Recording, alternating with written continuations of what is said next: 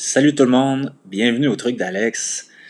Aujourd'hui, je te parle d'un de mes idoles de jeunesse, quelqu'un qui m'a beaucoup inspiré et qui m'inspire encore, Kobe Bryant. Euh, je pense qu'on a tous des mentors réels, puis on a aussi tous des mentors qu'on n'a jamais rencontrés. On les a jamais vus en personne, mais du monde qui nous ont beaucoup inspirés. Puis moi, Kobe, ben, ça en est un. Je vous laisse euh, découvrir le petit segment. Je vous raconte un petit quelque chose sur Kobe qui m'a beaucoup impressionné. Et on va voir qu'est-ce que ça donne. Puis merci de suivre le show. Merci de suivre mon, évolution avec moi. Je trouve ça bien le fun à date. Euh, j'ai plus de fun que je pensais. Je vais vous avouer. Là, euh, je trouve ça cool à date, le podcast. Et on s'en va voir qu'est-ce que ça a donné.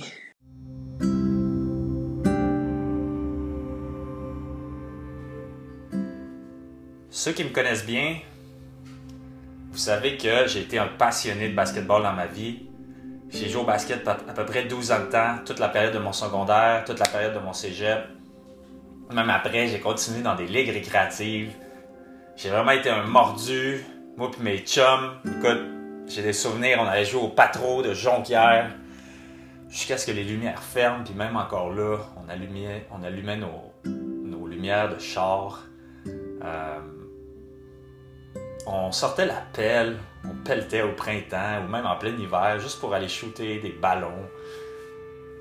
Puis, puis c'était vraiment, c'était vraiment du bon temps.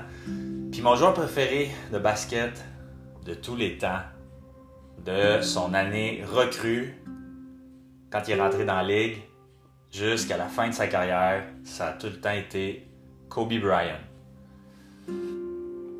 Puis de toutes les highlights de sa carrière. Puis ces highlights sont, sont infinis, là. Dans le sens que de, tout, de toutes les dunks in your face, de toutes les shots fade away, 3 points au buzzer, toutes les games de 50 points et plus qu'il a scoré, les, les, ses matchs des étoiles, ses présences aux Jeux Olympiques, ses ses championships, dans le temps qu'il jouait avec Shaq, lui puis Shaquille O'Neal, qui dominait la ligue. Écoute, j'ai des souvenirs de Kobe. Je suis dans mon sous-sol sur la rue, Sainte Famille, à Keno, Keno represent. Puis je me couchais tard parce que les games des Lakers, c'était, ça commençait à 10h30 le soir. Quand ça passait à la TV, ça passait pas souvent. Et quand ça passait, c'était à 10h30 le soir. Parce que eux autres, c'est dans l'ouest complètement. Puis man, j'écoutais ces games parce que ce gars-là me faisait. me faisait vibrer. Mais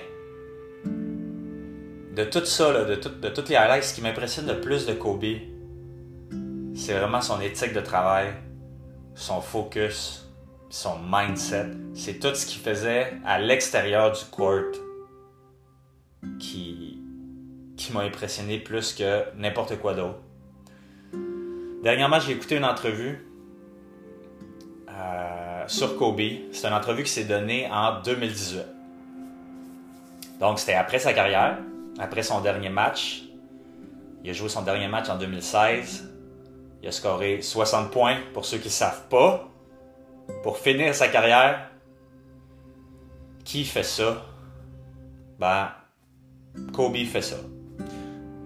Puis après sa carrière, Kobe s'est tourné vers une autre passion, une autre passion complètement différente, qui est le storytelling.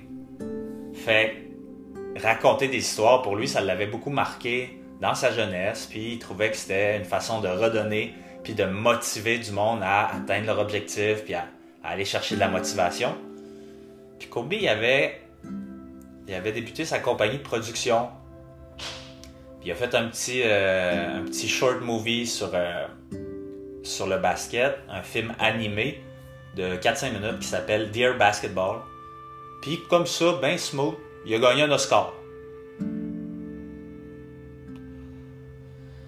Puis au travers de tout ça, il a commencé à écrire des livres euh, pour enfants, à, à, produire ses livres, lui puis sa compagnie, à produire des podcasts, même il était rendu ça avec ça, des podcasts pour enfants. Puis il y avait son public cible, c'était vraiment euh, des jeunes.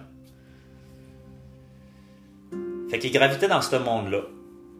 Puis là, la personne qui, va, qui va faire l'entrevue, qui s'appelle Lewis House, ou Lewis House, House, en tout cas, ça prend un H, je sais pas s'il faut le prononcer ou pas. Lewis. Lewis s'en va rencontrer Kobe à son studio. Puis euh, il se fait donner rendez-vous à 6h30 du matin.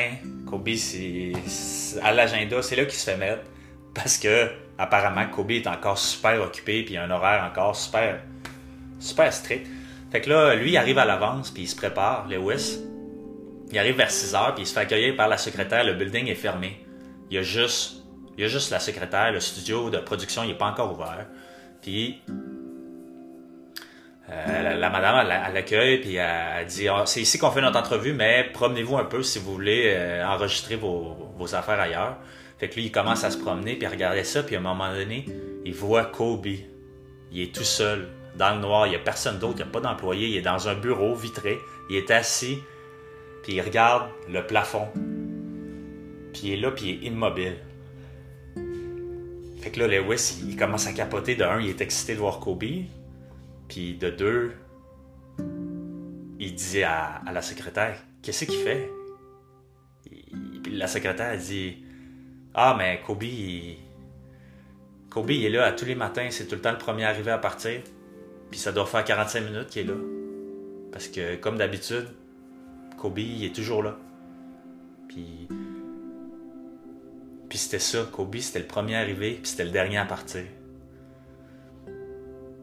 Tout le temps.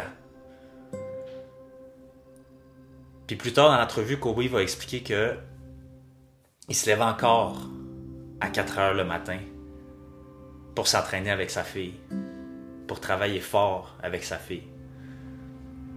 Puis pour lui, c'est important d'arriver tôt à sa job, à sa job, comme s'il avait besoin d'une job.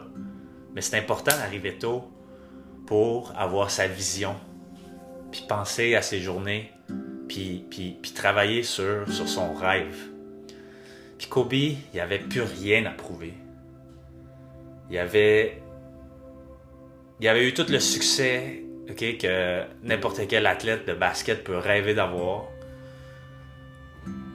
Il n'y avait plus de caméra sur lui à chaque soir. Kobe avait des millions de dollars dans son compte de banque. Sa famille était en santé, en sécurité il était père de famille de quatre filles. Il n'était pas dans le besoin financier, mais Kobe était encore focus. Kobe avait encore une vision, il avait sa vision à lui. Il avait encore son mindset. Kobe était encore Kobe, C'est ça que j'aimais de Kobe. Puis je vais finir mon hommage en disant Kobe, je t'ai jamais rencontré, mais à travers la télévision, à travers Internet, à travers ce que j'ai lu sur toi, ah, tu m'as beaucoup inspiré, tu m'as énormément inspiré. Puis tu continues de le faire, même après ta mort. Puis je vais finir en disant une quote. Heroes come and go, but legends are forever les héros vont et viennent, mais les légendes sont éternelles. Puis là, c'est là que tu te dis dans ta tête, puis que tout le monde ensemble, on dit Kobe, Kobe, Kobe, Kobe. Donc, c'était ça ma façon à moi de rendre un petit hommage à Kobe Bryant. Et euh, si tu aimes, euh, le podcast, si tu m'encourages à continuer dans ma folie, ben euh, merci. Puis n'hésite pas à partager évidemment. Puis aussi, si jamais tu, peux, puis si tu as Balados, si tu as Apple Podcast, je pense que tu peux laisser un commentaire. si tu vas sur mon podcast en bas, quand tu, tu flippes vers le bas, tu peux écrire un commentaire puis tu peux mettre un nombre d'étoiles, le nombre d'étoiles que tu veux. Je pense que plus j'ai des bons commentaires, plus j'ai plus j'ai des commentaires, premièrement, puis plus j'ai euh, de nombre de 4 ou 5 étoiles, je pense que ça aide pour la visibilité de l'épisode. Donc, ça m'encouragerait. Euh, juste si ça te tente. En passant, je force pas personne à faire ça. Fait que merci, puis on se revoit bientôt. Bye bye.